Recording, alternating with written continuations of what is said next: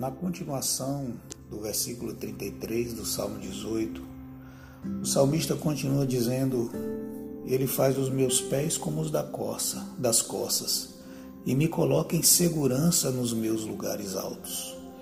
Pensar nesse quadro é lembrar que a corça ela escala pradarias, locais perigosos, locais difíceis de serem acessados, mas ela desenvolveu, as costas desenvolveram a habilidade de andar por lugares escorregadios, lugares perigosos, lugares íngremes.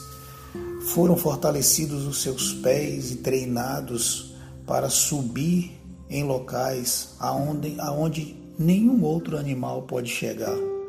O que Davi aqui está dizendo é que Deus deu a ele a habilidade de andar no meio de situações desagradáveis, perigosas até, desconfortáveis.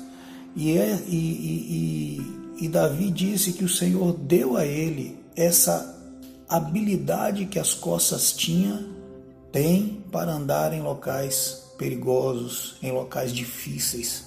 Então, quando Davi diz ele fez os meus pés como os das, das costas e me coloca em segurança nos meus lugares altos.